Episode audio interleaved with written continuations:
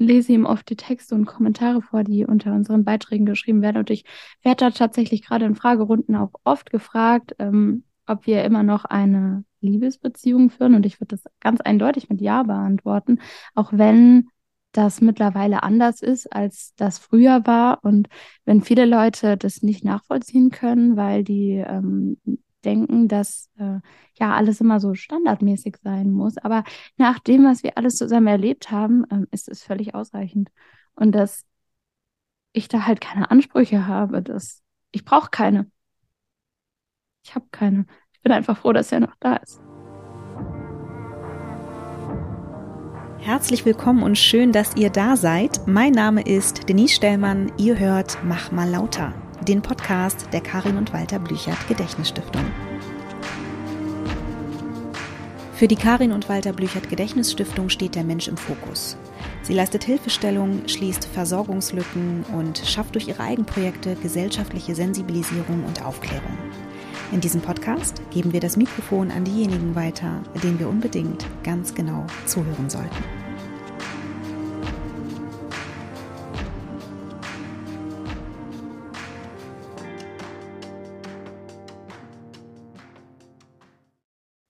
Einen wunderschönen guten Tag, liebe Leute. Ich freue mich, dass ihr wieder eingeschaltet habt. Äh, nach unserer langen Pause sind wir jetzt zurück mit Folge zwei und äh, ja, heute spreche ich mit Annika. Und äh, bevor Annika erzählt, wer sie so ist und was sie so macht und worüber wir heute reden, würde ich gerne einmal vorwegnehmen wollen, dass ich ähm, das Instagram-Profil von Annika und nicht nur Annika, dazu kommen wir gleich, äh, schon vor, vor pff, einem Jahr oder vielleicht sogar ein bisschen länger äh, gesehen habe und äh, schon dort gerne eine Folge machen wollte, aber das Gefühl hatte, es ist noch nicht an der Zeit. Und äh, umso glücklicher bin ich, dass wir jetzt zusammengekommen sind und ähm, diese Folge heute machen können. Ähm, ich bin wirklich, wirklich äh, sehr dankbar für diese schöne Möglichkeit und ähm, dieses Gespräch, was wir heute führen werden. Das einmal vorweg. Liebe Annika, wie schön, dass du da bist. Ich freue mich sehr. Vielleicht erzählst du einmal, wer du bist und äh, was du so machst und dann starten wir mit der heutigen Folge. Ja, hallo. Ich freue mich auch, dass ich da sein darf. Ähm, ich bin Annika, ich bin 21 Jahre alt und Studentin. Ähm, ja, auf den ersten Blick äh, wirkt das sehr normal, aber leider hat sich vor drei Jahren in meinem Leben ziemlich viel verändert. Mein Freund ähm, hatte damals einen Unfall und äh, durch den ist er jetzt schwer mehrfach behindert ähm, und ich pflege ihn äh, im Alltag neben meinem Studium. Genau. Ja, ja, das klingt, das ist, das ist sehr, sehr, sehr kurz zusammengefasst, liebe Leute. Ich habe diese Geschichte, wie gesagt, äh, schon vor einiger Zeit ähm, eher zufällig äh, ist sie mir begegnet. Und ich habe ähm, sehr, sehr lange gebraucht, um überhaupt zu verstehen, was es genau passiert und habe es tatsächlich immer noch nicht ganz verstanden, weil ich äh, irgendwann ganz bewusst, ähm, das hatte ich Annika eingangs auch schon gesagt, aufgehört habe, mich zu informieren, damit wir das heute zusammen in der Folge uns einmal anschauen können. Äh, warum ich das so wichtig finde, ist, äh, weil ich, wie gesagt, dieser Podcast heißt Mach mal lauter und ich glaube, dass Menschen es ist nicht eine, eine, eine Geschichte, wo man denkt, wow, ich will diese Geschichte unbedingt hören, sondern es geht um Sensibilisierung und es geht um Platz, genau für diese Geschichten. Und ich glaube, dass das wichtig ist, dass wir Menschen ein bisschen zuhören und äh, deshalb diese Folge, das einmal vorweg. Du hast schon gesagt, Annika, du, Johannes heißt dein Freund. Genau. Ähm, und erzähl doch mal, wie du, wie ihr euch kennengelernt habt. Wie seid ihr euch Ja, Johannes und ich haben uns kennengelernt in einem Pferdestall. Er hat dort gearbeitet und ich bin äh, sehr, sehr viel geritten. Und so haben wir uns getroffen und uns irgendwann über eine enge Freundschaft dann ineinander verliebt. Im Pferdestall. Das ist ja. ja, ich bin tatsächlich jeden Tag dort gewesen, in jeder freien Minute, ähm, hatte zwei Reitbeteiligungen und ja, habe da einfach super viel Zeit verbracht. Und er, wie gesagt, hat da gearbeitet, also hat da natürlich auch viel Zeit verbracht. Und äh, ja, so haben wir uns dann kennengelernt. Wir haben uns angefreundet. Ähm, das ging mehrere Monate so. Äh, und dann irgendwann wurden wir einfach ein Paar. Das ging ineinander über, würde ich sagen. Und ich denke auch, dass das etwas ist, was uns äh, sehr stark gemacht hat, dass wir uns einfach schon sehr gut kannten und gemocht haben. Verzeihung. Was ist passiert? Also was, wie, wie ist dann, also ihr seid zusammengekommen, das ist wahrscheinlich alles sehr, wie man das so kennt, ähm, ging es dann weiter. Wie war diese Zeit bis zu Johannes Unfall und was ist eigentlich konkret passiert? Wir waren ein gutes Team. Wir haben viel zusammen gearbeitet, waren viel draußen und einfach da, wo wir uns wohlgefühlt haben. Und das ähm, hat uns sehr miteinander verbunden. Und dann, ähm, ja, im November 2019 hatte Johannes einen Unfall mit dem Fahrrad. Er ist auf dem Weg zu mir gewesen und ähm, ist, ist alleine unterwegs gewesen im Dunkeln. Es war natürlich November, es war entsprechend äh, nass und rutschig und er ist gestürzt ähm, und vermutlich auf einen Stein oder auf einen spitzen Ast draufgefallen. Er hatte zum Glück einen Helm auf, der erstmal Schlimmeres verhindert hat. Aber ähm, ja, was wir zu dem Zeitpunkt damals noch nicht wussten, war, dass er eine innere Verletzung von sich getragen hat, mit sich getragen hat und dass äh, die am Ende beinahe seinen Tod bedeutet hätte. Das heißt, er hatte einen Fahrradunfall. Ähm, ist er danach ins Krankenhaus gekommen oder ist er direkt, konnte er wieder, also wie, wie war der, der erste Moment nach diesem Unfall? Er hat mir erzählt, ich war ja nicht dabei, er war allein unterwegs, aber er hat mir erzählt, dass er kurz weg war, also etwas benommen und dass er dann aber gemerkt hat, okay, alles ist noch dran, hat sein Fahrrad genommen und ist das letzte Stück, das war nicht mehr weit, ungefähr zehn Minuten zu Fuß zu mir gelaufen und ich habe ihn dann auch gefragt, als er ankam, ob es ihm gut geht und ob er äh, zum Arzt möchte und er meinte, nein, das ist schon alles in Ordnung. Er hatte Schmerzen äh, an der Rippe, aber er meinte, naja, vielleicht hat er sie gebrochen, aber das wird nicht so wild sein. Ich habe ihn dann überredet, am nächsten Tag zumindest bei seinem Arzt vorbeizugehen. Das hat er auch gemacht, ähm, bei seinem Hausarzt. Und der hat ihn dann darauf verwiesen, dass er ähm, sich röntgen lassen soll, ganz normal, dass das abgeklärt wird, ob die Rippe tatsächlich gebrochen ist oder nicht und dass das entsprechend behandelt werden kann, falls nötig.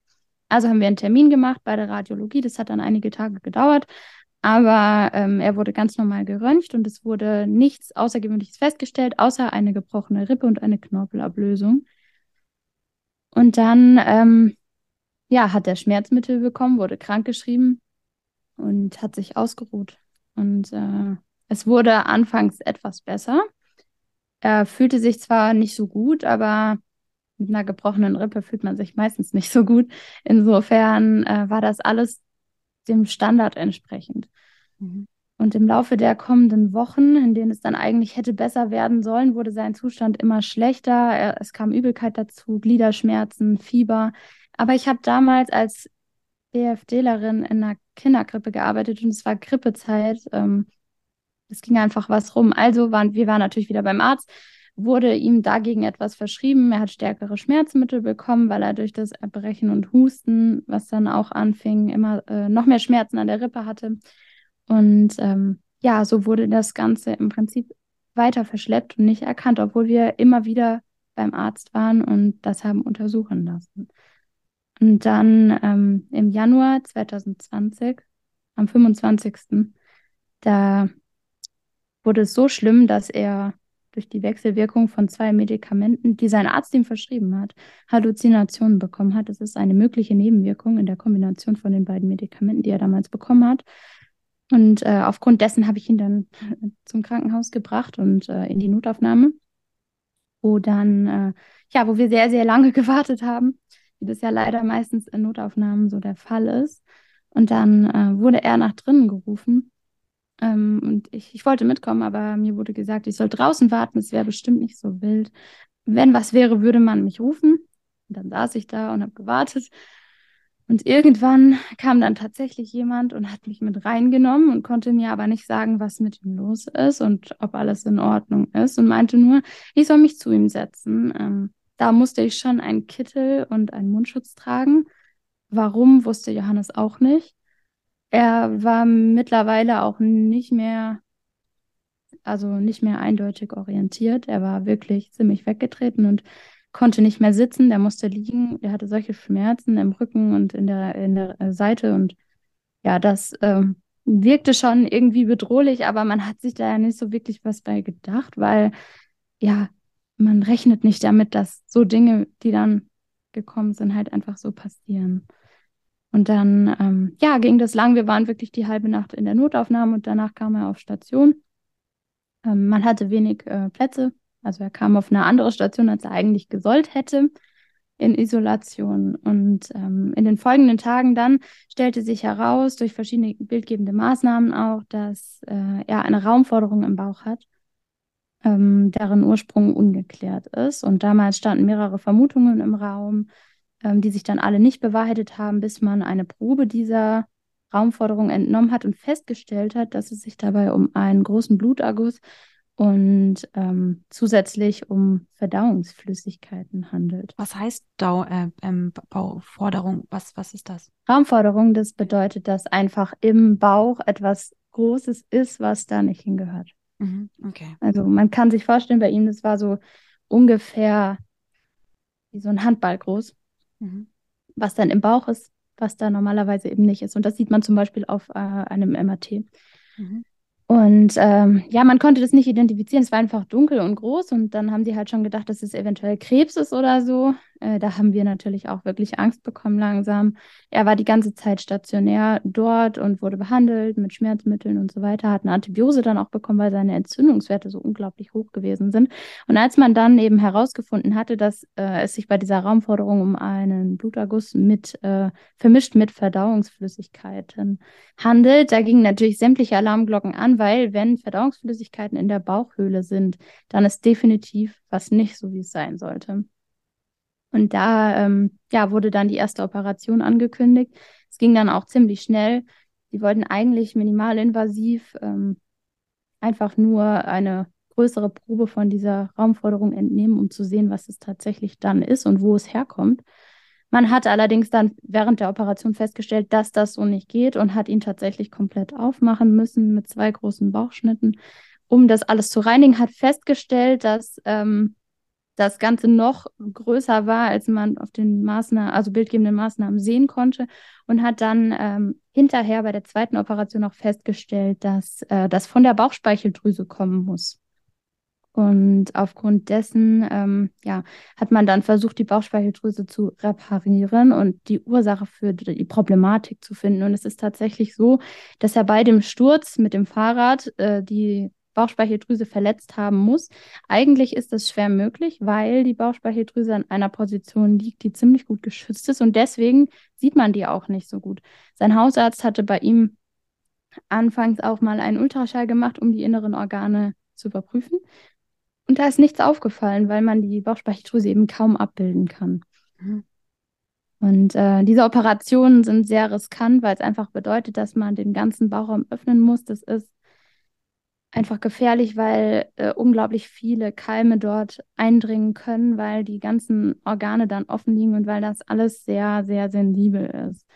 Das war, alles, war das alles Anfang 2020? Genau, das, das heißt, war im Januar bzw. Februar. Also auch mitten zur Corona-Startzeit, oder? Die erste Pandemie war tatsächlich, also mit, mit Lockdown und so, war Anfang April. Aha, mhm. okay.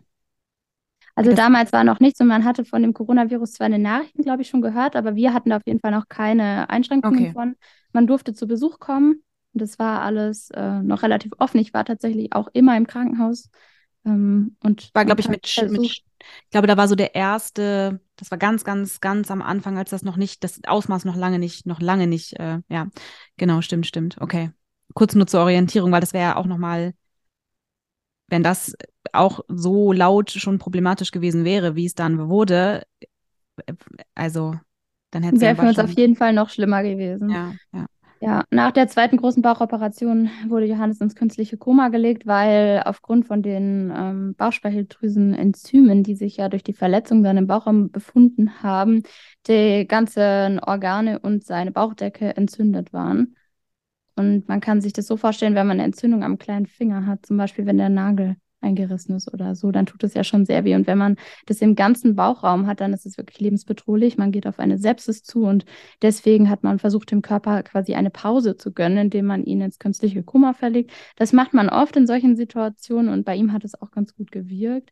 Er lag dann knapp zwei Wochen im künstlichen Koma und da hat man dann versucht, ihn wieder aufzuwecken. Er ist auch ganz gut wach geworden. Allerdings hatte er im Verlauf auch eine schwere Lungenentzündung bekommen, musste noch eine Weile weiter beatmet werden und unterstützt werden und war intubiert, äh, was ihm gar nicht gut gefallen hat. Tatsächlich war immer seine größte Angst, ähm, das hat er auch vor den Operationen gesagt, intubiert wieder aufzuwachen, aber wir hatten keine andere Möglichkeit. Okay. Ja. Und dann war er, okay, dann war, musste er beatmet werden. Genau, er war äh, die zwei Wochen, ähm, die er im künstlichen Koma lag, äh, voll beatmet und als er dann wieder aufgewacht ist, hat man das Schritt für Schritt entwöhnen können. Das fiel ihm auch sehr schwer, aber er hat es geschafft. Und dann ähm, hatte er zwar einen starken Gewichtsverlust durch diese ganzen Anstrengungen, die sein Körper dadurch stehen musste, aber es ging ihm kognitiv gut. Er war ansprechbar, er war orientiert, er hat Scherze gemacht und war froh, dass er wieder da war und hat sich zurückgekämpft. Er hatte noch ein Vakuumsystem im Bauch und sein Bauch war nicht vollständig zugenäht. Das äh, macht man auch bei solchen massiven Entzündungen, ähm, um die Wundflüssigkeit abtransportieren zu können. Das ist so eine Maschine, die quasi an den Körper angeschlossen wird und die permanent einen Unterdruck erzeugt, um eben diese Flüssigkeiten dann aus dem Körper zu entfernen. Mhm.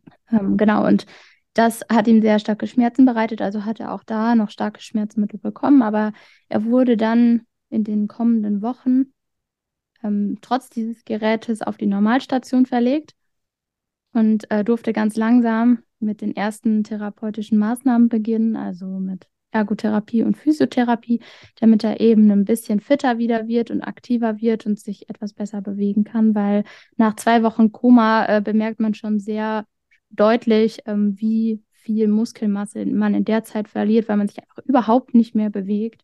Mhm. Natürlich wird man auch durchbewegt, auch in der Zeit, aber das ist eben nicht das Gleiche. Und dann ging es ihm zunehmend eigentlich besser ähm, bis Anfang April. Ja, Anfang April, wie wir vorhin schon kurz angesprochen hatten, ähm, kam Corona, kam die Pandemie und damit die Versuchs Besuchsverbote im Krankenhaus. Ähm, ich war vorher tatsächlich jeden Tag dort und habe da meine ganze Freizeit verbracht, weil ich einfach gerne bei ihm sein wollte. Und ab diesem Zeitpunkt war ein Besuch komplett verboten. Darf ich noch alles geschlossen? Einmal ganz kurz äh, fragen, bis, also von, also wir reden jetzt im Prinzip vom äh, Tag des Unfalls oder vom Zeitraum des Unfalls November bis je, äh, April ins nächste Jahr. Genau. Ähm, wie, wie hast du diese Zeit, also was war, wie hast du diese Zeit für dich für dich persönlich erlebt? Also was war, war, hattest du, hattest du Angst, hattest du oder warst du immer orientiert oder immer konzentriert auf das Ziel? Das war das Ausmaß, kam das überhaupt schon an oder warst du so doll im Funktionsmodus erstmal, dass das überhaupt noch gar keinen Raum gab, auch zu verstehen, was gerade passiert? Ja, also am Anfang wussten wir natürlich, inklusive Ärzte, überhaupt nicht, was los ist. Und es war sehr, sehr beängstigend, weil man einfach so das Gefühl hat, man hat nichts mehr in der Hand man kann einfach nichts tun, man ist Beifahrer im eigenen Leben. Und ja, dann mit der Zeit hat man sich natürlich daran gewöhnt, viele Arztgespräche geführt und kennengelernt, ähm, was diese Diagnosen bedeuten und ähm, was es mit sich bringt. Johannes hat in der Zeit auch einen künstlichen Darmausgang bekommen, einen Stummer. Mhm. Und äh, das war für mich tatsächlich damals auch äh, sehr, sehr schwierig, weil ich mich gedanklich einfach erstmal daran gewöhnen musste, dass das so viel auch optisch an ihm verändert und es macht auch was mit der Psyche, keine Frage, sowohl bei ihm als auch bei mir. Und ähm, ja, es war eine schwierige Zeit mit sehr, sehr vielen Veränderungen und mit sehr viel Input irgendwie, der erstmal verarbeitet werden muss. Und ähm, ja, dass die Pandemie damals begonnen hat und das alles näher kam, das war mir gar nicht bewusst. Ich habe wirklich nicht mehr viel mitbekommen. Ich war so ein bisschen wie in so einem Tunnel, nur meine Arbeit damals und Krankenhaus und dann wieder vor neu. Also war wirklich so ein Fokus auf das Wichtigste. Und hattest du, ähm, also ich merke, dass sich das auf jeden Fall auch anfasst, ne? Wenn du eine, wenn du eine Pause brauchst, sagst du, wir können auch noch zwischendurch ein Stück Keks essen oder so, ne? Das, hier ist alles, hier ist alles erlaubt. Wenn du irgendwas brauchst, sagst du einfach Bescheid. Wenn du über irgendwas nicht mehr reden möchtest, kannst du das immer sagen. Das ist ganz wichtig, ja? ja. Ich trinke zum Beispiel erstmal jetzt einen Schluck Tee. ähm, das ist mir ganz wichtig, dass du das weißt, ja. Ähm, Gab es denn in der Zeit äh, jemanden, der dich unterstützen konnte, dass du das Gefühl hattest, es gab, du konntest dich austauschen, das durfte irgendwo sein, auch die, die Traurigkeit, die, die Sorgen, die Angst, ähm, besonders vielleicht auch in der Zeit, als äh, Johannes äh, im Koma lag. Gab es, gab es da jemanden für dich? Ja, immer. Also ich habe natürlich Familie, Johannes hat Familie. Ich war eigentlich, also ich war ja jeden Tag im Krankenhaus damals und sein Vater war fast immer bei mir dadurch habe ich seinen Vater tatsächlich auch sehr eng kennengelernt. Das wäre sicherlich sonst nicht so gekommen. Ähm, ja, und ansonsten meine beste Freundin. Also die war in Neuseeland damals. Wir haben nach dem Abitur eigentlich beide vorgehabt, ins Ausland zu gehen. Bei mir hat es nicht geklappt und sie war eben in Neuseeland, äh, hatte da lange drauf gespart und sich super doll gefreut. Und äh, sie war aber trotzdem immer erreichbar und immer da. Das ist schön. Okay. Möchtest du weiter ähm, weitersprechen über den Teil, es ging erstmal bergauf, es sah aus, als wäre alles gut und dann kam Corona. Fühlt sich das, bist du damit einverstanden, wenn wir da weiter? Ja. ja? Okay. Ja, ähm, genau, Johannes ging es besser. Ähm, er hat wieder langsam aufgebaut, angefangen, die ersten Dinge wieder selbst zu machen. Und dabei spreche ich wirklich davon, selbstständig zu essen und in einer sitzenden Position sich zu befinden. Also das sind wirklich so diese Dinge, die man nach dem Koma dann erstmal wieder beginnen muss. Und das braucht einfach seine Zeit. Und äh, ja, er hatte damals einen sehr, sehr netten Zimmernachbarn äh, mit auch einer super lieben Freundin und der hatte schon zwei Kinder. Ähm, mit denen haben wir viel Zeit verbracht und äh, haben uns auch gut verstanden. Und dann kam tatsächlich der Lockdown und damit die äh, Besuchsverbote im Krankenhaus. Ähm, ich durfte gar nicht mehr kommen. Und äh, ab dem 1. April, ziemlich punktgenau, haben wir von Johannes nichts mehr gehört. Er hat vorher sein Handy benutzt und ganz normal mit mir telefoniert und geschrieben. Und äh, ab dem 1. April kam nichts mehr. Und dann wurde ich natürlich ein bisschen nervös. Ich dachte mir, okay, vielleicht hat er sein Ladekabel verloren oder sein Handy ist kaputt oder irgendwas ist passiert. Ähm, aber als dann in den nächsten zwei Tagen immer noch nichts kam, habe ich seinen Vater angerufen und ihn gefragt, ob er was gehört hat und seine Mutter auch.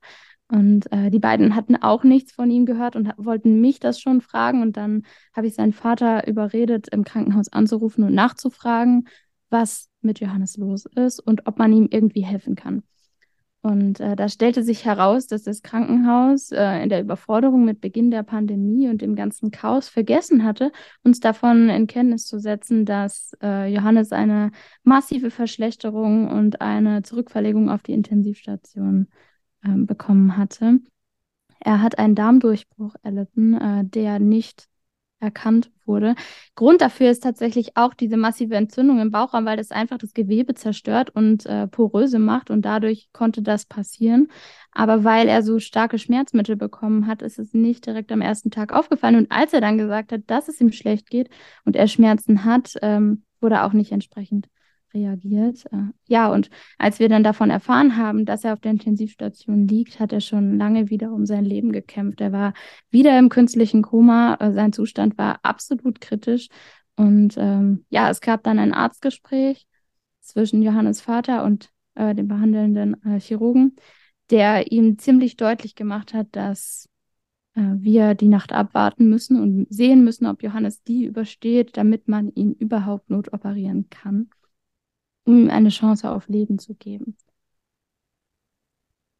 Wow, also das heißt, er war zwei, also ihr, ihr habt zwei Tage nichts von ihm gehört und es hat niemand euch kontaktiert. Ihr wusstet überhaupt, boah, wenn ich mir überlege, auch dass er da so, dann war er ja auch quasi alleine, quasi da in dieser Situation. Ähm, okay, da kann man natürlich sagen, gut, es war, war alles anders als sonst. Die Pandemie hat da ähm, natürlich ordentlich reingeboxt, aber das ist ja trotzdem äh, sehr schwer nachzuvollziehen, wenn ich äh, mit Verlaub, dass, dass, äh, dass die äh, Angehörigen da nicht ähm, informiert werden. Ich kann mir vorstellen, dass das dass man auch nicht so richtig Zeit hat, darüber jetzt erstmal nachzudenken, wenn die Situation so akut ist. Ja, ich habe tatsächlich später dann nachgeforscht, woran das wohl gelegen haben könnte. Und da kam heraus, dass wohl die eine Station dachte, die andere Station sagt Bescheid und dass das halt so passiert ist. Hm, okay. Also es war einfach ein Fehler im System, dass das keiner gemacht hat, der äh, meiner Meinung nach nicht zu entschuldigen ist. Aber natürlich habe ich Verständnis dafür, dass es in der Situation damals sehr, sehr schwierig für alle Beteiligten gewesen ist. Hm. So oder so ähm, war das dann halt trotzdem so, dass man Johannes nicht besuchen durfte Mhm. und dass er wirklich äh, von Tag zu Tag ähm, ja, beurteilt wurde, im Prinzip, ob man ihm noch helfen kann oder ob man die lebenserhaltenden Maßnahmen dann einschränken oder einstellen sollte. Und ähm, ja, sein Vater hatte diverse Gespräche in der Klinik, er durfte dann auch ein paar Mal zu ihm rein. Ähm, und ansonsten hat man halt jeden Tag auf der Station angerufen und nach Neuigkeiten gefragt. Das hat sich aber einfach auch nichts verändert in der kommenden Zeit. Es ist einfach nicht viel passiert. Das ist normal bei solchen Verläufen, aber als Angehöriger fühlt sich das nicht gerade gut an. Und ähm, nach einigen Tagen mit mehreren Notoperationen äh, hatte Johannes Situation sich so weit stabilisiert, dass man sagen konnte, er schwebt zwar in Lebensgefahr, aber es ist nicht akut. Ja, Und das ging dann über mehrere Monate tatsächlich. das muss man auch mal kurz irgendwie mal kurz klarkriegen, ne? Er sch- schwebt in, in Lebensgefahr, aber es ist nicht akut. Das ist, also wie weit, wovon wir hier reden, ne? Also wir reden von, da hatte jemand einen Fahrradunfall und wir befinden uns plötzlich in einer, in einer Situation, wo man sagt, er schwebt in Lebensgefahr, aber das ist nicht akut und das ist, hat fast was Beruhigendes, dieser Satz, obwohl, wenn man sich den anschaut, ist das grauenvoll. Ähm, Ich kann mir nur im entferntesten vorstellen, und äh, das wahrscheinlich kann ich es wirklich nicht mal, wie man mitwachsen muss und äh, um diese Umstände zu, um damit sein zu können in einer Situation, wo es von außen nichts gibt, was man tun kann. In einem Eiltempo ändert sich das gesamte Leben und es gibt nicht so einen richtigen Fahrplan. Ähm, ich äh, bin, äh, ja, das ist wirklich sehr, Da, da, da, da, da kann man nicht mal versuchen, irgendwie einen, okay, wo ist hier der, wo ist der Sinn? Es gibt keinen, es ist, es ist einfach nur wie verhext. So klingt das, ne, wenn man, wenn man, wenn man dir zuhört. Ähm, Ja, es hat sich damals auch so angefühlt, als wenn man eine Hiobsbotschaft nach der nächsten bekommt. Und es ist egal, was man versucht oder was man tut, es wird nicht besser.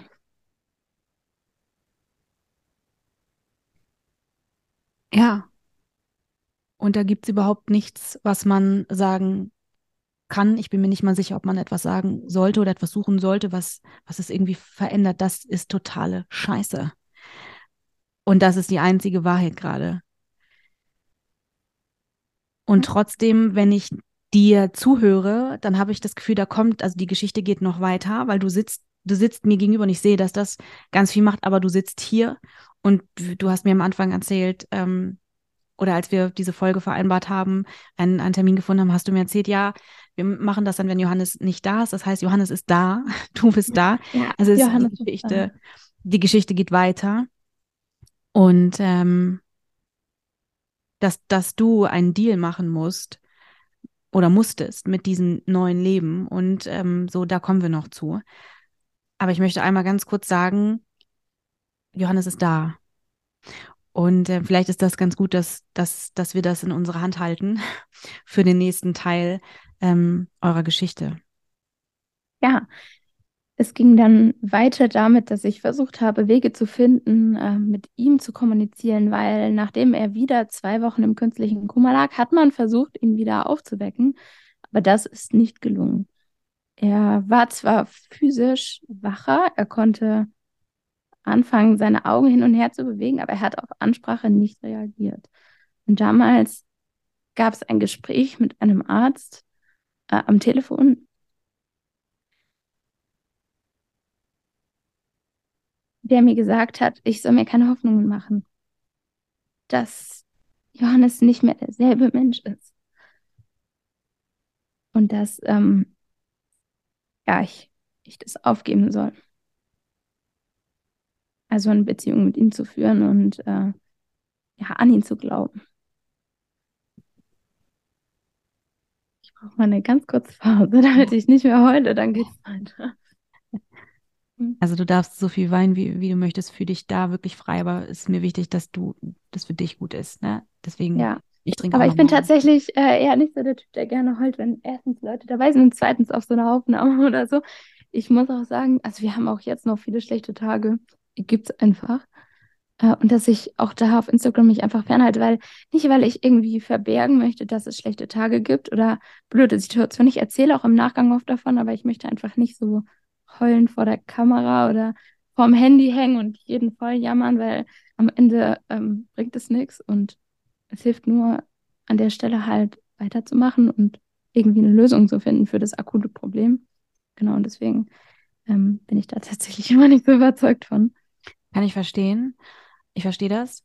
Und wenn das für dich der Weg ist, dann ist das auch total richtig.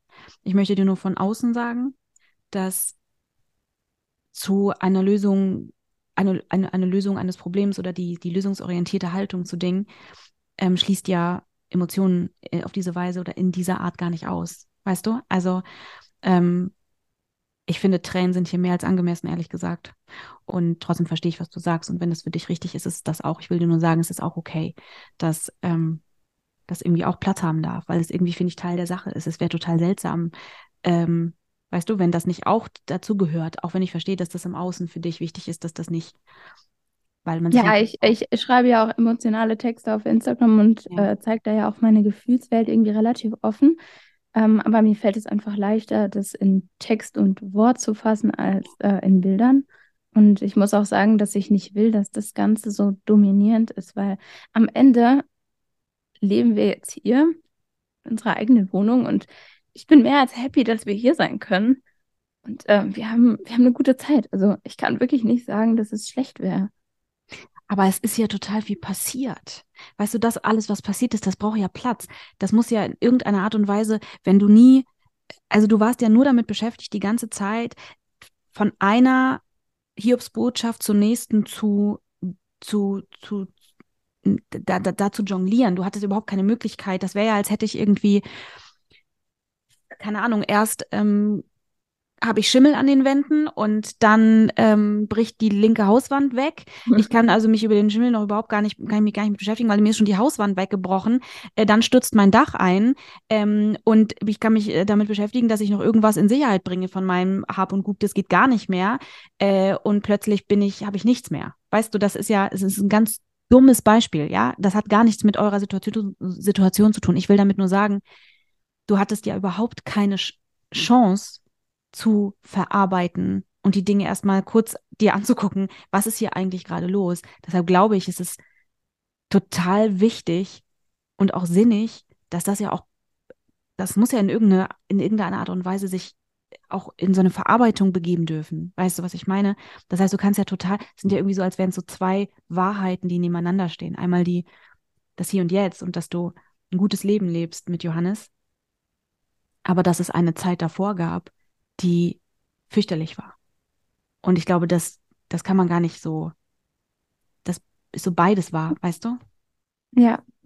Und es ist auch so ein, manchmal, also auch im Alltag, so eine Parallelwelt irgendwie. Man hat, man hat irgendwo ein normales Leben. Ich bin ja Studentin, ich bin an der Hochschule mit, mit Kommilitonen zusammen. Ich habe eine ganz normale Familie, Johannes auch. Und äh, trotzdem ja, leben wir unser Leben anders. Wirklich sehr, sehr anders als normal. Ja. ja. Für uns normal mittlerweile. Ja, ja, ja. ja. Und das heißt ja. gar nicht unbedingt, das heißt gar nicht unbedingt schlechter, sondern es ist einfach anders. Und ja. das sich zu akklimatisieren mit einer neuen Lebenssituation, das braucht auch Zeit. Deswegen finde ich. Auf jeden Fall. Es hat ein bisschen gedauert. Ja. Ja, du bist ganz schön, du bist ganz schön rough, muss man sagen. Also ich weiß nicht, ob du das, ob du das ähm, selbst eigentlich weißt, aber von außen denkt man, also, wo holt sie das her? Wo holt sie das her?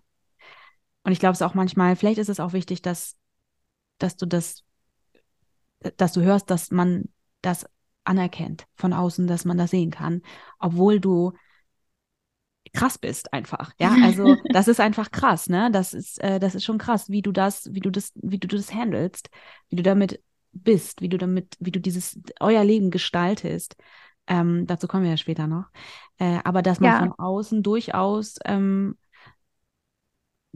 das sieht und gleichzeitig sich fragt, pff, wie macht sie das? Und ich. Das kommt von Johannes. Der ja. gibt mir einfach viel. Das reicht. Ja.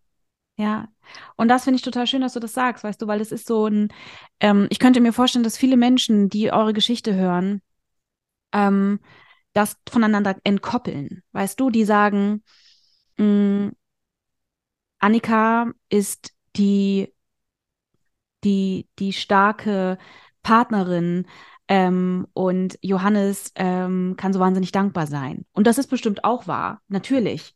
Aber ich finde es so wahnsinnig schön, dass, dass du aus dir nicht ein ich bin das, sondern dass es ein, dass du ein Au euch daraus machst. Weißt du, dass du, dass es, dass dieses Team von dem Team, von dem du am Anfang gesprochen hast, dass das immer noch genauso ist und dass als, als wäre eine Augenhöhe halt nie verloren gegangen. So, so klingt das, weißt du? Und das finde ich total schön. Deswegen habe ich beisp beispielsweise auch immer, als ich dir geschrieben habe, immer wieder ihn auch erwähnt, weil ich, weil ich nicht wusste, wie, wie, inwieweit möchte er auch selbst vielleicht Teil der, der ganzen Sache sein, mitsprechen, in welcher Form auch immer, weißt du? Aber ich wollte euch das freistellen, ne? Das, ähm, das war so ein wichtiger Punkt, weil ich mir vorstellen könnte, dass man das schnell aus den Augen verlieren könnte. So. Ja, ich habe oft auch Fragen dazu äh, auf Instagram. Ähm, wir haben da ja ein Profil, ähm, was ich führe, aber auf dem man ihn sehr viel sieht, ähm, auf dem er auch teilnimmt. Er weiß, dass wir dieses Profil führen und äh, wenn wir Videos dafür äh, schneiden, dann zeige ich ihm die auch immer, bevor ich die hochlade und so und lese ihm oft die Texte und Kommentare vor, die unter unseren Beiträgen geschrieben werden. Und ich werde da tatsächlich gerade in Fragerunden auch oft gefragt, ähm, ob wir immer noch eine Liebesbeziehung führen. Und ich würde das ganz eindeutig mit Ja beantworten, auch wenn das mittlerweile anders ist, als das früher war. Und wenn viele Leute das nicht nachvollziehen können, weil die ähm, denken, dass äh, ja alles immer so standardmäßig sein muss. Aber nach dem, was wir alles zusammen erlebt haben, ähm, ist es völlig ausreichend. Und dass ich da halt keine Ansprüche habe, dass ich brauche keine. Ich habe keine. Ich bin einfach froh, dass er noch da ist. Ich weiß nicht, wann ich das letzte Mal so was Schönes gehört habe. Ja, du hast alles gesagt dazu. Also, das das ist genau das, was ich meine. Es ist einmal von außen äh, betrachtet unglaublich, wie gerade du dich machst. Und, das, und man denkt sich, pff, das, dazu gehört eine Menge, Menge, Menge Energie. Und das, ähm, glaube ich, muss man dir auch mal sagen. Und auf der anderen Seite ist dieses, wir haben hier zwei Heldinnen, ja, ein Held, eine Heldin, das, und das ist, ihr seid, seid das beide. Und ähm, ich glaube, das ist irgendwie so wichtig, dass man das beides platziert. Ja, ich muss sagen, wenn, wenn er es nicht wäre, dann wäre ich ja jetzt auch nicht da, wo ich jetzt bin. Und ich bin mir ziemlich sicher, ich wäre auch nicht der Mensch, der ich jetzt bin, ähm, weil er mich dazu gemacht hat, irgendwo auch ein Stück weit. Und ähm, wenn er nicht so gekämpft hätte und es nicht überstanden hätte, dann wäre ich ja jetzt auch gar nicht in der Position, von mir sagen zu können, dass, dass wir es geschafft haben. Auch zusammen geschafft haben. Ja. Ja. Ich finde das schön. Ich finde das wirklich schön, wie du über ihn redest.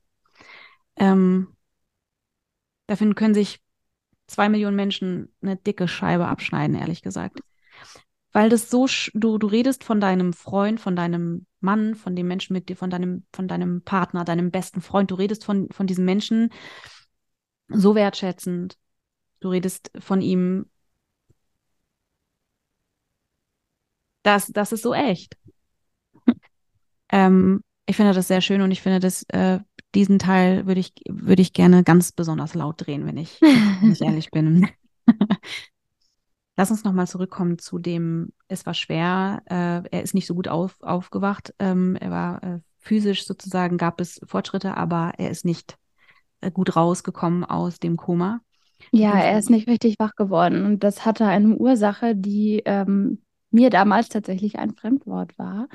Ähm, und die nennt sich Ammoniakvergiftung. Mhm. Mir wurde während des Komas und der Akutzeit ähm, das Ganze auch schon gesagt, aber das war einfach zu viel Information. Ich habe natürlich gegoogelt, aber über das Thema findet man tatsächlich auch nicht so tiefgehende Informationen, wie mich das jetzt interessiert hätte an der Stelle.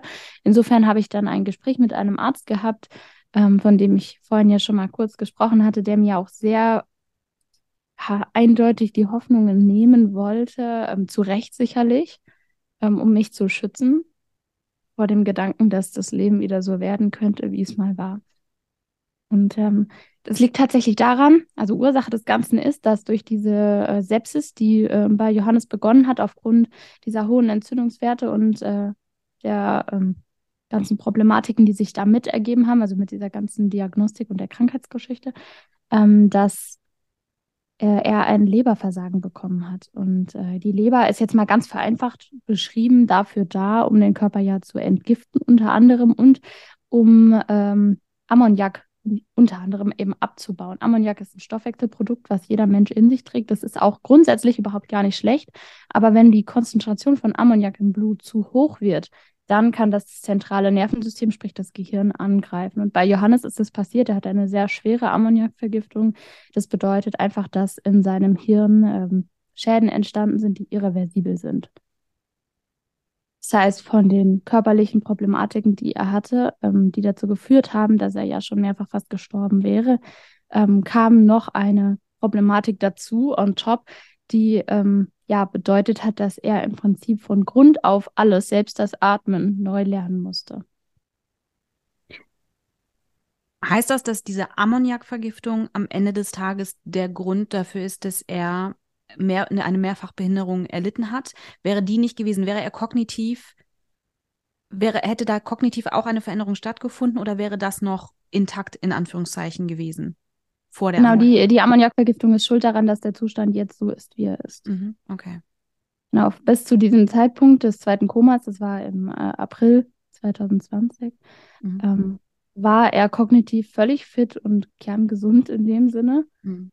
Und ähm, danach fing das äh, ganze Drama eigentlich erst richtig an weil ähm, ja, am Anfang ist dann das Ausmaß des Ganzen gar nicht bewusst, was man tatsächlich im Alltag alles für Fähigkeiten braucht und was man alles kann, was dann plötzlich weg ist. Man kann sich so ein bisschen vorstellen, das ist auch ganz vereinfacht gesprochen, aber das, das Ganze ist ja sehr komplex an sich, ähm, dass ja die Synapsen im Hirn dafür sorgen, dass man im Prinzip äh, Ideen, die man hat, umsetzen kann in Bewegungen.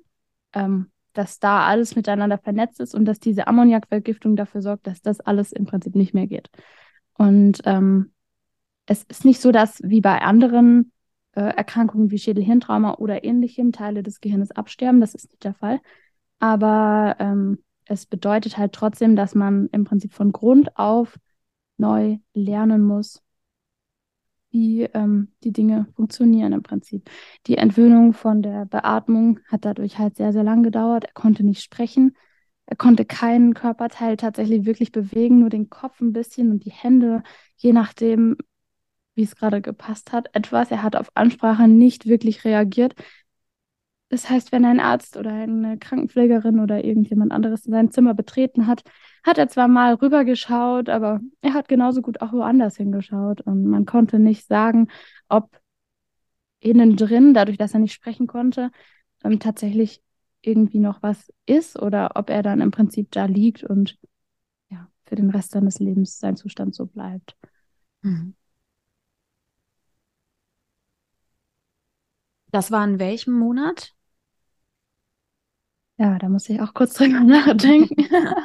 Ah, das ging alles wirklich immer so schnell. Also im April kam er dann dahin und ähm, dann war das ja Ende April ungefähr, wo man dann tatsächlich so gewusst hat, okay, es geht nicht vor, nicht zurück so richtig. Und dann habe ich halt nach Lösungen gesucht, was ähm, ich tun könnte, damit er halt mehr Kontakt zu Familienmitgliedern bekommt, weil der Arzt mir dann halt auch, weil ich, ich habe ihm auch gesagt, ich gebe das nicht auf, so einfach geht das nicht hier.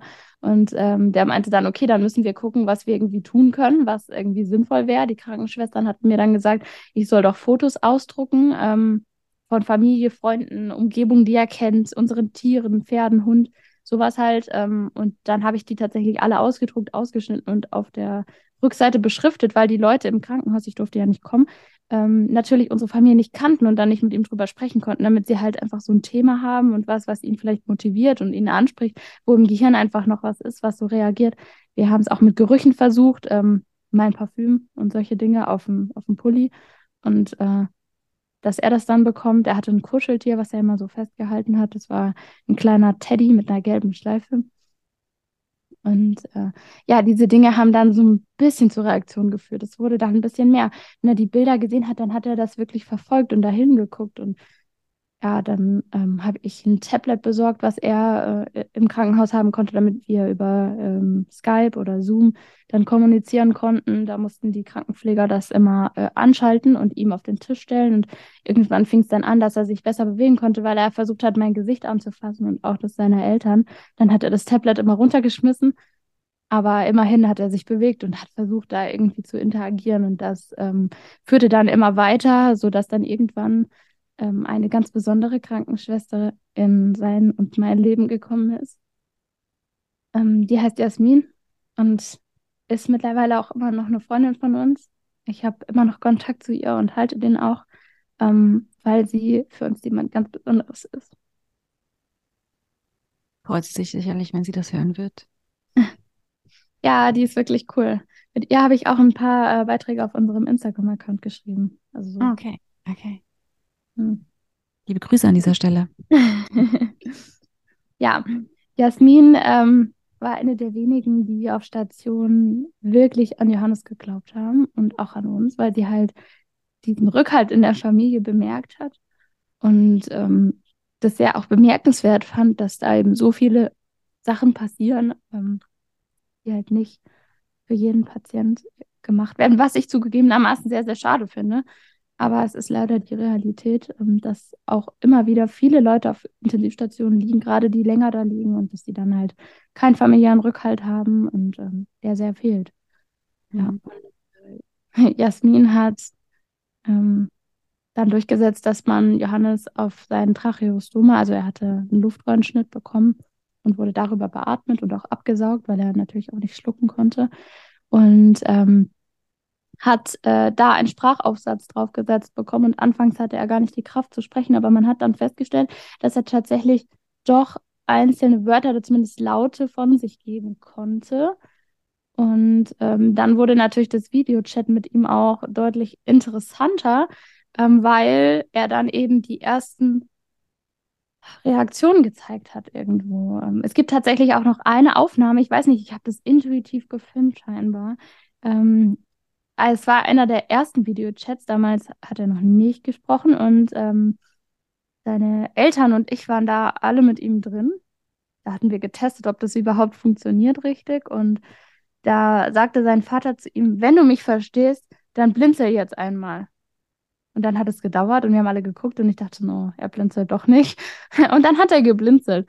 Und es war so der Moment, wo wir gedacht haben, okay, da ist doch noch mehr, da ist noch was. Und ja, dann fing das eben an mit dem Sprechen und dann, als man festgestellt hat, dass er doch noch einzelne Worte sprechen kann oder manchmal die Kraft dazu eben hat, ähm, ging es dann doch ein Schrittchen voran und man hat so gedacht, okay, wenn er das alles tatsächlich irgendwie versteht und auch irgendwie manchmal antworten kann, dann hat er vielleicht doch mehr Chancen, als ihm eigentlich eingeräumt worden sind aufgrund seiner Diagnosen. Und ähm, ja, wir hatten mit Jasmin wirklich viele gute Zeiten und auch viele schlechte natürlich in dieser Situation. Aber sie hat es mehrfach für uns möglich machen können, ähm, in Zusammenarbeit mit einem ganz, ganz tollen Arzt, äh, dass Johannes uns vor dem Krankenhaus treffen durfte. Normal ging das eigentlich nicht, äh, gerade in seinem Zustand, aber die haben ihn wirklich in so einen Pflegestuhl gesetzt und ganz dick eingepackt, obwohl Hochsommer war, weil er immer so gefroren hat, und haben ihn äh, mit Sauerstoff und allem nach draußen gekarrt, damit wir uns wenigstens ganz kurz sehen konnten, weil sie gesagt hat, ähm, dass sie einfach merkt, wenn er jetzt nicht sieht, wofür er kämpfen soll, dann hört er irgendwann auf zu kämpfen. Ja, so haben wir uns dann getroffen. Im Sommer war das dann. Es war schon ziemlich warm. Und äh, ja, seine Mutter ist zweieinhalb Stunden extra dahin gefahren, Sein Vater und ich sind äh, meistens zusammengekommen, der wohnt nicht so weit weg. Und also damals, wir sind ja dann umgezogen, aber damals wohnte der nicht so weit weg von meinem Zuhause und ähm, dann haben wir uns alle dort getroffen und Johannes draußen vor der Klinik gesehen für 20 Minuten. Dann war der fix und alle und musste sofort wieder ins Bett. Der lag ja damals nach wie vor noch auf der Intensivstation. Mhm. So ging das einige Male und Johannes Zustand war ein Auf und ein Ab. Es kamen neue Diagnosen dazu, andere wurden weniger dramatisch und so hat sich das immer hin und her verlagert, aber er wurde nicht wieder richtig gesund. Er hatte massives Untergewicht, er hat nur noch zwischen 30 und 40 Kilo gewogen, auf eine Körpergröße von über 1,80 Meter, was einfach wow. unfassbar wenig ist. Ähm, und es, es gab keine richtige Verbesserung.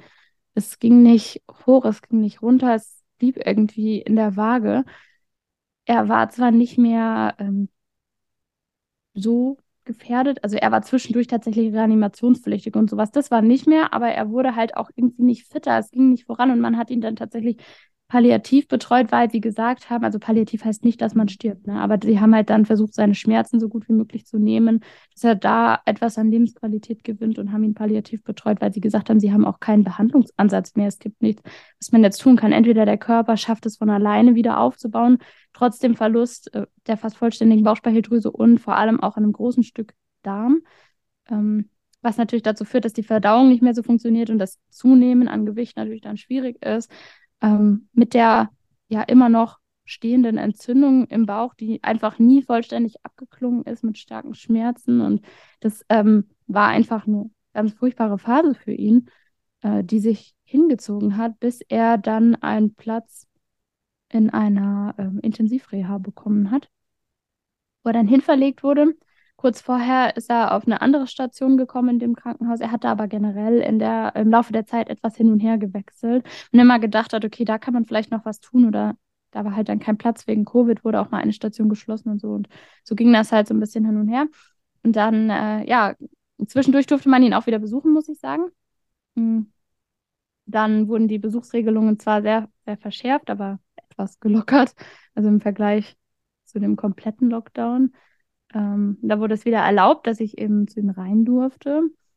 Und äh, da habe ich immer dann einige Stunden bei ihm verbracht, solange ich bleiben äh, konnte. Und ja, das hat uns auch sehr gut getan, dass wir uns sehen konnten. Ähm, aber natürlich hat diese ganze Zeit und die ganze Geschichte auch ganz, ganz, ganz viel verändert bei ihm und bei mir.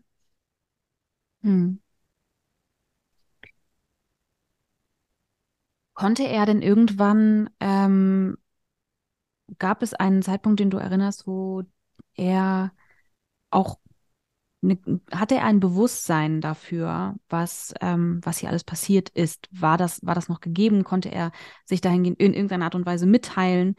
Äh, oder hattest du den Eindruck, dass das hat so gar nicht richtig stattgefunden? Also er wusste natürlich schon, dass er im Krankenhaus ist und dass er schwer krank ist, hat er sicherlich auch gemerkt. Aber ähm, was wirklich alles passiert ist und wie knapp das Ganze war, das ist ihm, glaube ich, heute immer noch nicht bewusst. Also nicht so wie mir. Ähm, und das ist auch gut so, mhm. weil wenn ihm das bewusst wäre, glaube ich nicht, dass, oder auch gewesen wäre damals, glaube ich nicht, dass er es geschafft hätte, in der Form zu kämpfen und so viel zu geben. Ich denke, dann hätte er äh, auch Angst davor gehabt, was passiert. Irgendwann ähm, gab es mal ein Gespräch zwischen Jasmin und Johannes was, von dem sie mir erzählt hat, ähm, in dem sie mit ihm über den Tod geredet hat. Und ähm, ihm war das schon bewusst, dass es ihm schlecht geht. Das hat er natürlich gemerkt. Aber ich glaube, dass ähm, er das auch schnell verdrängt hat, immer. Also, ja, dass er da nicht, nicht in der Form ein Bewusstsein für entwickelt hat wie ich. Wie lange war er im Krankenhaus und wann, ähm, also wie, wie, wann hat sich das, das Ganze so ein bisschen in eine Richtung verändert, dass ähm, ihr perspektivisch werden konntet? Oh, das hat lange gedauert. Das Ganze ist jetzt ja drei Jahre her. Vor einem Dreivierteljahr sind wir zusammengezogen und ich würde sagen, so ein halbes Jahr davor noch, also ungefähr jetzt vor, naja, sagen wir mal eineinhalb, knapp zwei Jahren, habe ich überhaupt das allererste Mal daran gedacht, ob man irgendwie eine Option hat, mal ein Zuhause zu haben zusammen und was für äh, Maßnahmen dann auch möglich und nötig sind natürlich auch, ne, damit er in einem eigenen Zuhause leben kann. Anfangs, also er war ja dann lange im Krankenhaus, ein gutes halbes Jahr, und dann wurde er in eine Intensivreha verlegt, ähm, in der er ziemlich gut wieder aufgebaut hat, wieder erwartend. Ähm, er hatte immer noch ganz schlimme Probleme, war unfassbar dünn. Das hat lange gebraucht, tatsächlich bis nach unserem Umzug, dass er jetzt wieder Normalgewicht hat. Aber ähm, dazu später noch mehr. Ähm, er hat äh, da viele Fähigkeiten wieder gelernt, zum Beispiel selbstständig Dinge zu essen, also nicht mit Messer und Gabel, aber zum Beispiel ein Brot, was man ihm klein geschnitten hat, konnte er dann selber essen und so. Das war für ihn einfach schon ein richtig krasses Skill. Und äh, dass er dann wieder sitzen konnte, so auf der Bettkante und zumindest mal für ein, zwei Stunden im Rollstuhl, bevor die Schmerzen zu stark geworden sind. Und dass er angefangen hat, ähm, Laufen zu üben mit äh, einem Gehwagen und mit einem Rollator dann mit seinen Physiotherapeuten. Es war wirklich ganz schlimm am Anfang, aber er hat immer mehr Spaß daran entwickelt auch und äh, die Freiheit genossen, die einem das Ganze gibt. Ne? Ja, der war sehr einsam dort. Ähm, wir konnten ihn jeden Tag besuchen gehen, eine Stunde, eine Person am Tag. Das äh, war schwierig, weil immer wenn ich gehen sollte, hat er versucht, mich festzuhalten und hat es nicht verstanden, warum ich jetzt gehen muss und ihn alleine lasse, schon wieder, weil eine Stunde einfach super kurz ist. Wir waren so dankbar, dass das überhaupt möglich war dort. Ähm, war es tatsächlich auch nicht die ganze Zeit, die er sich dort aufgehalten hat, sondern nur phasenweise, ähm, weil auch da wegen Corona äh, die Klinik geschlossen wurde zwischendurch. Aber ähm, zumindest die Phasen, die man eben kommen durfte, haben wir wirklich sehr genossen und haben dann die ersten Spaziergänge nach draußen gemacht und so. Es war ja dann Sommer. Ähm, das ging dann. Und es war zwar immer noch alles schwierig ähm, und ich vor allem war noch super unerfahren äh, in, in Bezug zu Pflege und wie geht man denn damit um? Ich habe die ersten paar Male in meinem Leben in einen Pflegerollstuhl geschoben. Das ist ja doch nochmal was ganz anderes irgendwie und äh, die Verantwortung dann für diesen Menschen zu übernehmen, wenn man dann da äh, das Zimmer verlässt und die Station verlässt, um rauszugehen, äh, war schon ein komisches und fremdes Gefühl für mich am Anfang. Ja, und ähm, als er dann im Anfang Dezember 2020 ähm, mit der Reha fertig war, äh, wurde er in ein Pflegeheim verlegt, in ein Pflegeheim für äh, junge und ältere Menschen, ähm, weil äh, er halt noch nicht in der Lage dazu gewesen wäre, zu Hause zu leben, beziehungsweise ich noch nicht bereit gewesen wäre, ähm, das zu übernehmen. Damals äh, fing das halt eben an, dass man sich Gedanken gemacht hat, wie geht es denn weiter? Ähm, er kann ja nicht oder soll ja nicht den Rest seines Lebens in diesem Heim verbringen. Die haben sich zwar wirklich sehr viel Mühe gegeben dort und es war auch schön, keine Frage, aber äh, trotzdem äh, wäre die Vorstellung für mich einfach unglaublich gewesen. Es wäre auf gar keinen Fall gegangen, dass er im Pflegeheim bleibt. Ähm, anfangs war es auch dort mit den Besuchen schwierig, wie überall halt mit Corona. Aber äh, mit der Zeit hat sich das entspannt. Er hat dort ungefähr 15 Monate gelebt und dann sind wir tatsächlich umgezogen. Und in der Zeit, in der er da gelebt hat, ähm, habe ich angefangen zu planen und zu überlegen. 15 Monate war er da? Mhm. Und was waren das so für Pläne? Die du ja, ähm, ich, ich habe halt überlegt, was, was geht, was machen wir. Ich habe während dieser Phase, ähm, wo es ihm auch schlecht ging und so, ähm, meinen Freiwilligendienst beendet gehabt und musste äh, anfangen, meine Karriere zu starten irgendwo. Äh, ich musste überlegen, mache ich eine Ausbildung, studiere ich. Eigentlich wollte ich immer studieren, aber ich wusste nicht so genau was und so. Und habe mich dann für Innenarchitektur entschieden ähm, und weil ich aber einen Studienplatz äh, in Detmold bekommen habe, bin ich 300 Kilometer weggezogen. Damals durfte ich ihn ja sowieso nicht besuchen, dadurch ging es ähm, und die Uni war meist online, das heißt, ich konnte dann sowieso wieder zurück quasi. Aber mein Studium ging natürlich dann weiter und das auch in der Zeit, wo man dann eben wieder zu Besuch kommen durfte und das hat mich vor ähm, ja, eine schwierige Situation gestellt irgendwie, weil ich dann immer so hin und her gerissen war ähm, zwischen ich studiere äh, in Detmold und Johannes ist aber 300 Kilometer entfernt in diesem Pflegeheim und ich möchte da eigentlich gern hin und so viel wie möglich dort sein, aber ich muss ja auch mein Studium irgendwie weitermachen, weil äh, ich ja mein Leben irgendwie auch weiterleben muss. Es muss ja weitergehen. Ich kann ja nicht einfach aufhören, nur weil wir jetzt in einer schwierigen Situation sind und sagen, ähm, ich mache jetzt gar nichts oder so. Man, man muss ja irgendwie weitermachen. Das Leben geht weiter. Und äh, das war schwierig. Und da habe ich dann halt angefangen, drüber nachzudenken, wie wir das irgendwie hinbekommen können, dass entweder ich bei ihm in der Nähe studiere oder er bei mir wohnt. Ja. Gab es in dieser ganzen Zeit ähm, eine, eine, einen Moment, wo du Angst hattest, dass ähm, dich das überfordert? Tausende. Ja. Ja, sehr, sehr, sehr viele.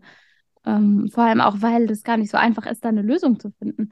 Erstens eine barrierefreie Wohnung finden. Quasi unmöglich. Wenn die noch bezahlbar sein soll, kann man vergessen. Und ähm, zweitens, ich muss ja genug Zeit für mein Studium haben. Er muss also irgendwie auch betreut werden, auch wenn ich das sehr gerne vermeiden würde, ähm, dass er fremdbetreut werden muss, muss es ja eine Möglichkeit für mich geben, einerseits mein Studium eben weiterzumachen und andererseits auch noch ich selbst sein zu dürfen. Und äh, ja, dafür war es dann halt quasi die Aufgabe, äh, eine Lösung zu finden. Und das ähm, hat sich sehr, sehr schwierig gestaltet. Wusstest du immer, dass dein Leben, das hast du dein Leben immer mit Johannes gesehen? Trotz allem, die ganze Zeit, war das immer für dich klar oder hattest du auch da Momente, wo du dachtest, ich, ich bin mir nicht mehr sicher? Also das Aufgeben an sich, ähm, ihn aufgeben, das konnte ich nicht und wollte ich nicht, obwohl mir ja auch gerade viele aus dem äh, persönlichen Umfeld gesagt haben, so überleg doch mal und quasi so nach dem Motto, was kann er dir bieten? Aber das war mir nicht wichtig was er mir bieten kann, das spielt keine Rolle für mich. Ähm, ja, und natürlich habe ich darüber nachgedacht, wie wird mein Leben aussehen, wie wird sein Leben aussehen, ähm, kriegen wir das hin? So, weil man ja auch hofft, dass man glücklich wird mit der Entscheidung und nicht nur irgendwie eine Möglichkeit findet, irgendwie zu überleben. Und äh, natürlich, ich hatte Zweifel, keine Frage.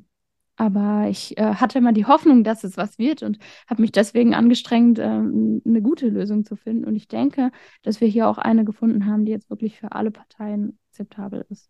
Ich würde vorschlagen, du erzählst mal von eurer Situation, wie sie jetzt ist. Ja, aktuell ist es tatsächlich so, dass äh, Johannes fünf Tage die Woche, also die Arbeitstage, ähm, vormittags äh, betreut wird er geht in eine Einrichtung, wo auch andere Betreute sind ähm, und ähm, wo die, der Personalschlüssel eben relativ hoch ist, sodass er auch mit seiner aufwendigen Pflege genug Aufmerksamkeit bekommen kann. Äh, das ist tatsächlich nicht ganz unanspruchsvoll. Insofern, äh, ja, war das eben an der Stelle nicht einfach eine Institution zu finden, die sich das zutraut und die sagt, ähm, das schaffen wir im normalen Alltag. Und äh, ja, dort wird er halt beschäftigt. Die gehen spazieren, machen einfach schöne Dinge zusammen und äh, arbeiten quasi auch so ein bisschen. Und äh, ich nutze die Zeit dann eben für andere Dinge, ähm, Studium, Einkaufen, Termine, zu denen er nicht mit kann, Telefonate und Orgakram und äh, ja, Anträge, Podcast und solche Dinge. und ähm, ja, das äh, funktioniert ganz gut. Er kommt äh, jeden Tag äh, zwischen 15 und 16 Uhr ähm, wieder nach Hause es gibt einen Fahrdienst, der ihn morgens immer abholt. Also unser Alltag ist quasi so, dass wir früh aufstehen und uns fertig machen, äh, ich ihn fertig mache und er dann um 7 Uhr hier abgeholt wird. Und dann äh, verbringt er eben da den Tag, bis ich ihn um 15 Uhr meistens dann selbst abhole. Oder er um 16 Uhr von dem Transportdienst eben wieder hier abgesetzt wird bei uns zu Hause. Ich muss dann entweder zu der Zeit hier sein oder eben dort, um ihn abzuholen. An den Tagen, wo ich ihn abhole, haben wir in der Regel dann auch Therapietermine nachmittags noch. Also Ergo, Physio und Logo äh, bekommt er. Und ähm, ja, da gehen wir dann zusammen hin, dann einkaufen und solche Sachen. Und dann ist meistens der Tag auch schon fast wieder vorbei. Das heißt, du übernimmst auch die Pflege für Johannes ähm, in der Zeit, wo er zu Hause ist. Ja, vollständig. Also ich könnte natürlich auch einen Pflegedienst engagieren, aber das wäre nichts für uns. Mhm. Ich fühle mich wohl damit. Ich kann das mittlerweile auch ganz gut. Äh, am Anfang war das natürlich eine Herausforderung und ich musste das erst lernen. Aber ich hatte das Glück, äh, immer dann, wenn ich ins Krankenhaus durfte oder auch wenn ich in der Reha-Einrichtung sein durfte und im Pflegeheim, ähm, dass ich äh, von den Pflegekräften dort lernen konnte. Ähm, einmal mich selbst zu schützen natürlich. Ähm, in, in der Art, wie man zum Beispiel Dinge anpackt, dass man seinen Körper schont und solche Sachen. Ähm, und andererseits ja. natürlich auch, dass ich weiß, was seine Pflege braucht, also was er braucht, was seine Pflege bedeutet, was dazugehört, ähm, mit was man rechnen muss und so. Also ich wusste zum Tag des Umzugs schon relativ genau, was mich in der Hinsicht erwartet. Ähm, und auch von der Betreuung her, weil wir die Möglichkeit hatten, bei dem Pflegeheim dann immer mal wieder für ein Wochenende nach Hause zu gehen. Zu Hause in dem Sinne gab es halt nicht. Ähm, aber bei meinen Eltern im Haus äh, ist ein Treppenlift und der hat es halt ermöglicht, dass wir da dann immer mal für ein Wochenende sein konnten. Das war natürlich nicht optimal äh, für die Pflege, aber das war immer für so ein paar Tage okay. Und das äh, war für mich natürlich total toll, um einfach mal zu sehen, schaffe ich das überhaupt? Kann ich das? Fühle ich mich wohl damit? Ähm, ist es machbar?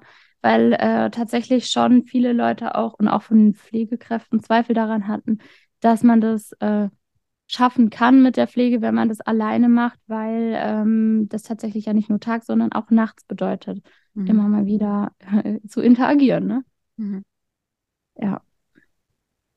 Du hattest vorhin ähm, Johannes Gewicht erwähnt äh, und hast gesagt, er ist jetzt wieder normalgewichtig. Hast du da, wie, wie, wie hat das geklappt?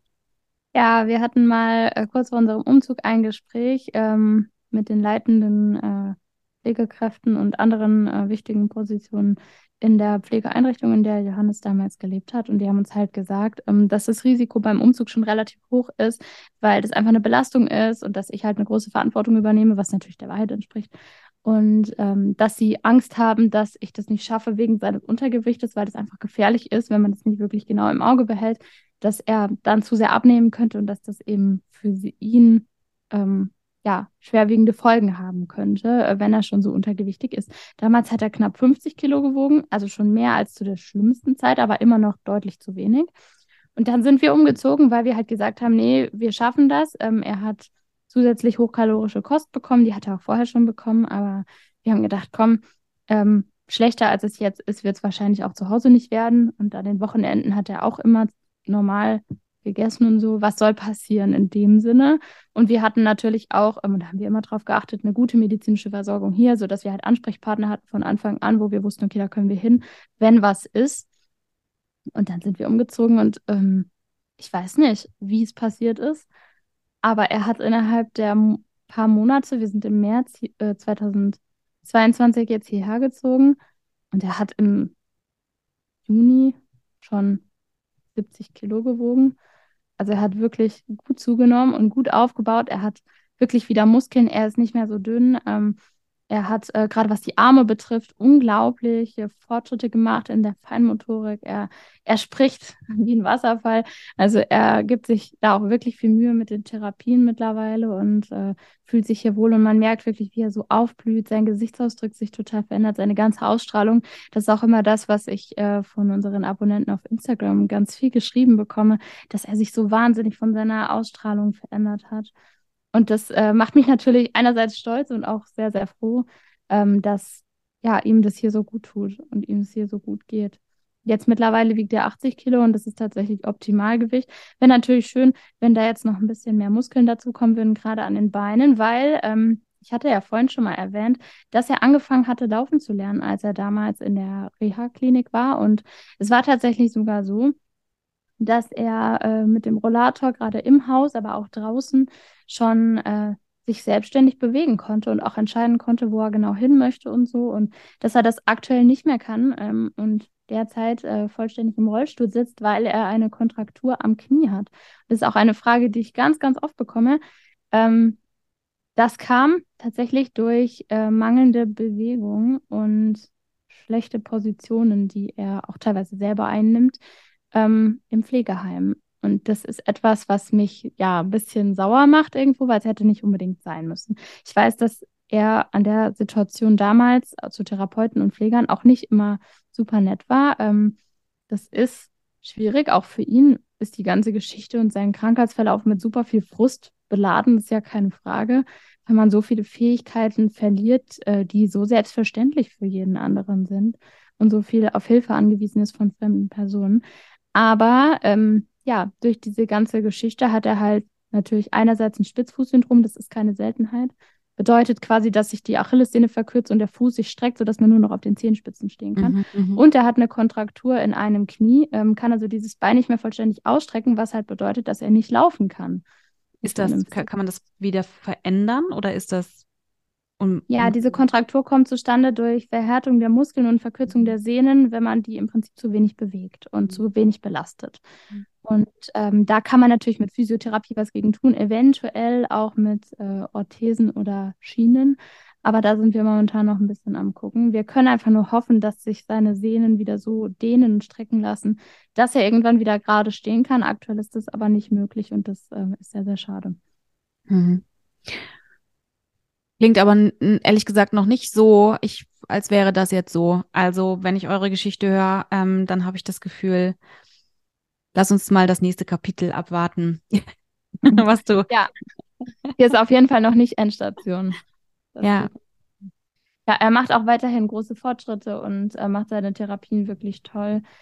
Das braucht einfach alles Zeit. Ähm, mir hat da auch ein Arzt mal zu gesagt, dass man äh, wenn, bei so einem Verlauf davon ausgehen kann, dass man ungefähr zehn Jahre tatsächlich noch äh, elementare Fortschritte sehen wird, ähm, wenn die Motivation bleibt. Mhm. Ja, schauen wir mal, wie es in zehn Jahren ist. Annika, wie heißt euer Instagram-Account? Yundas Live heißt er. Yundas Live. Ja, das ist ein Wortspiel äh, aus unseren Vornamen. Also das äh, fing an mit, ähm, ich, hatte, ich hatte überlegt, also wie, wie ich den Account nennen könnte, als ich den gegründet habe. Ich habe den tatsächlich gegründet, inspiriert von dem Profil von äh, Mara und Matze, die mhm, sind ja, ja, auch ja. sehr, sehr bekannt. Ja, und habe dann so gedacht, warum schreibst du nicht einfach deine eigene Geschichte auch auf? weil ähm, ja, das Schreiben hat mir schon immer gut gefallen und gut getan, irgendwie auch diese Emotionen dann ähm, aufs Papier zu bringen und das so ein bisschen auch zum Abschließen zu nutzen mhm. mit all diesen Dingen, die wir da erlebt haben. Und äh, ja, so habe ich halt gestartet mit der Seite und hatte dann überlegt, wie ich die nennen kann. Und ähm, das ist tatsächlich zusammengesetzt aus J für Johannes und A für Annika, also Junda. Ah, okay. Ah, jetzt verstehe. Ach so, okay. Ich mhm. dachte nämlich die ganze. Ah, okay. Oh, hi Katze. Hi. ist der Bela. Wir haben zwei kleine Kater. Ähm, die haben wir tatsächlich jetzt auch noch nicht so lange, sondern erst ein paar Monate. Ähm, die kamen hier zu uns, weil unsere Nachbarn Babykatzen hatten, richtig süß. Mhm. Und äh, Johannes mag Tiere so gerne und das hilft ihm einfach sehr. Und mir auch. wir sind so ein bisschen Seelentröster. Annika, was wo siehst du dich, wo sie, siehst, siehst du dich und Johannes in, also in der Zukunft? Wenn du, oder ist das etwas, wo du sagst, das gucke ich mir überhaupt nicht an, ich gucke mir nur noch zehn Tage an, Tag für Tag. Ähm, aber gibt es etwas, wo du sagst, das möchtest du unbedingt äh, mit ihm gemeinsam erleben, umsetzen? Ja, wahnsinnig viele Dinge, die ich gerne erleben würde. Ob das in der Form möglich sein wird, äh, bleibt natürlich offen. Das ist oft auch ein finanzieller Aspekt, muss ich sagen, ähm, weil er ja nicht richtig arbeiten kann und ich als Studentin auch kein Einkommen habe, äh, ist es in der Hinsicht ein bisschen knapp, sodass viele Sachen so wie äh, Urlaub oder ähm, ja, die Welt entdecken irgendwo so ein Stück weit aus seinen Augen ähm, nicht so möglich ist, wie ich es gerne äh, hätte. Aber gut, so geht es wahrscheinlich vielen in der aktuellen Situation. Und ähm, ansonsten, es gibt so viele Sachen. Ich würde ihm gerne ermöglichen, dass er Fahrrad fahren kann wieder, ähm, weil er da total äh, darauf reagiert, wenn wir irgendwo ein Fahrrad oder ein Mountainbike stehen sehen und er will immer seins wieder haben. Das geht natürlich nicht. Also er kann, wenn überhaupt, nur in einer äh, liegenden Position Rad fahren. Und ähm, das können wir aktuell nicht ermöglichen, aber vielleicht in Zukunft irgendwann. Und äh, ja, einfach, dass wir so viel wie möglich machen können, dass wir wieder auf Konzerte gehen können und solche Dinge. So ganz banale Sachen eigentlich, ähm, über die man sich dann irgendwie doppelt freut, weil man halt weiß, wie schnell das gehen kann, dass es nicht mehr möglich ist, sowas zu machen dass es halt nichts Selbstverständliches ist, dass man gesund ist und irgendwie hingehen kann, wo man möchte und so frei sein kann irgendwie. Aber ich habe jetzt keinen konkreten Plan, dass ich sage, okay, in zehn Jahren haben wir ein Haus und äh, irgendwie sowas halt, ne? Also das, äh, da habe ich tatsächlich gar keinen Plan und auch keine, keine Vorstellung von, weil man doch ein bisschen mehr so im Moment leben muss in so einer Situation. Ich, ich kann ja nicht mal planen oder wissen, wie das wird, wenn mein Studium fertig ist, ob ich dann überhaupt eine Vollzeitstelle arbeiten können werde oder ob ich mich da irgendwie einschränken muss, wie das dann mit der Grundsicherung genau funktioniert, wenn ich ein Einkommen habe, wie viel Finanz wir dann haben und so und äh, wo wir dann leben. Allein das weiß ich nicht. Wir wohnen aktuell 300 Kilometer entfernt von unseren Familien und das macht es natürlich schwierig, weil ich dadurch mit der Situation auch sehr viel alleine bin. Ähm, Gerade Johannes Eltern versuchen schon sehr, uns zu uns unterstützen ähm, und kommen dann auch hierher und schlafen bei uns, wenn schwierige Phasen sind, so Prüfungsphase oder sowas halt. Äh, oder wenn Johannes krank ist. Aber das ist trotzdem natürlich so, dass ich hier den Alltag alleine stemme und vielleicht würde es schon Sinn ergeben, nach dem Studium wieder in die Region zu ziehen, in der Hoffnung, dass man dann eben von der Familie etwas mehr Unterstützung hat, falls sich seine Situation jetzt nicht massiv verbessert. Das weiß man halt einfach alles nicht. Gibt es etwas, was du gerne noch sagen möchtest, wo du das Gefühl hast, das ist wichtig, dass Menschen das hören, dass sie das wissen, etwas, was, was du einfach gerne, gerne sagen möchtest? Dass man es genießen soll, dass man gesund ist. Mhm. Ja. Meine liebe Annika, wir sind schon lange über die Zeit. ähm, ich habe das Gefühl, dass noch, ich habe das Gefühl, ich würde gerne irgendwann noch mal eine Folge mit dir machen. Ähm, manchmal mache ich das mit Gästen, dass es so einen zweiten Teil gibt, äh, weil ich das Gefühl habe, dass das, das, das würde dem noch nicht für meinen Anspruch gerecht genug. Ähm, ich würde mich sehr freuen, wenn du noch mal wiederkommen würdest, irgendwann, äh, wenn es für uns beide passt, wenn es sich gut für dich anfühlt ähm, und wir einen zweiten Teil machen. Äh, wir sind jetzt tatsächlich, wie gesagt, am Ende dieser Folge angekommen. Ich ähm, möchte mich wirklich aufrichtig und von Herzen bedanken, dass du deine Geschichte erzählt hast, dass du Johannes Geschichte erzählt hast, ähm, dass, dass du uns ein bisschen mitgenommen hast in, in euer Leben. Und ähm, das Größte, das Wertvollste, was ich aus dieser Folge für mich ähm, mitnehme, ist, dass du von dir und Johannes sprichst und dass du äh, das Gefühl von, von Team und äh, Zusammengehörigkeit äh, und Augenhöhe, ähm, dass du das ganz, ganz klar gemacht hast. Und ich finde, das ist, das ist das Beste, was, ähm, was hätte passieren können, weil ich das total, weil es, weil es einfach Grenzen sprengt und ähm, ganz klar und deutlich aufzeigt, worum es im Leben eigentlich geht. Dankeschön. normalerweise hat dieser Podcast ein Ritual. Mhm. Ähm, normalerweise stelle ich noch eine Off-Topic-Frage. Ich kann gerade nicht so richtig einschätzen, ob das jetzt noch Sinn macht. Ähm, wenn du sagst, oh bitte unbedingt, ich hätte sie, möchte sie unbedingt hören, dann werde ich sie dir stellen. Wenn du sagst, muss nicht unbedingt sein, lassen wir es einfach. Das überlasse ich dir. Du kannst sie mir stellen, wir können ja mal schauen. Okay, dann mache ich das. Also,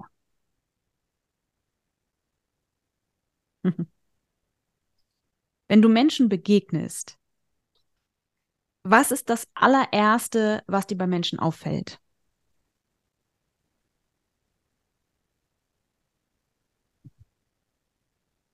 Ähm, wenn ich Menschen begegne, dass wir ganz, ganz viel so uns verlieren und nicht im Hier und Jetzt sind. Also wenn ich mich so umschaue, jeder hängt an seinem Handy, schaut da immer rein, ähm, kommuniziert mit Menschen, die gar nicht da sind und sieht nicht, was direkt neben ihm passiert. Das finde ich irgendwie manchmal schwierig. Und das ist was, was mir ganz, ganz oft auffällt. Aber was ich jetzt auch die Tage für mich nochmal verinnerlicht habe, ähm, weil ich unsere Nachbarn kennengelernt habe.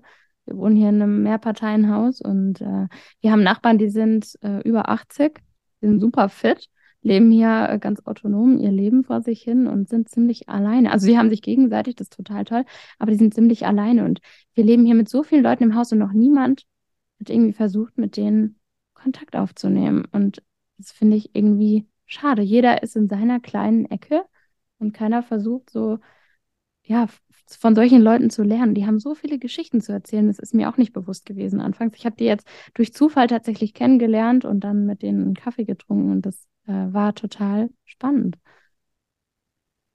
Das hast du sehr schön gesagt. Da kann ich an dieser Stelle auch noch mal eine kleine Verlinkung machen zur Stiftungsarbeit im, im Bereich Alterseinsamkeit und äh, die Erfahrungsträger, Erfahrungsträgerin Säule. Könnt ihr euch gerne auch mal ein bisschen genauer anschauen auf der Stiftungsseite. Annika, wir sind durch für heute. Danke, dass du dir die Zeit genommen hast. Danke, dass du mit mir gesprochen hast. Ich freue mich, wenn wir uns ein zweites Mal sehen. Und ähm, ja, an dieser Stelle alle, die zugehört haben, vielen lieben Dank für eure Aufmerksamkeit, danke für eure Zeit. Äh, achtet aufeinander, seid gut zueinander und äh, wir hören uns beim nächsten Mal. Bis dann, bye bye.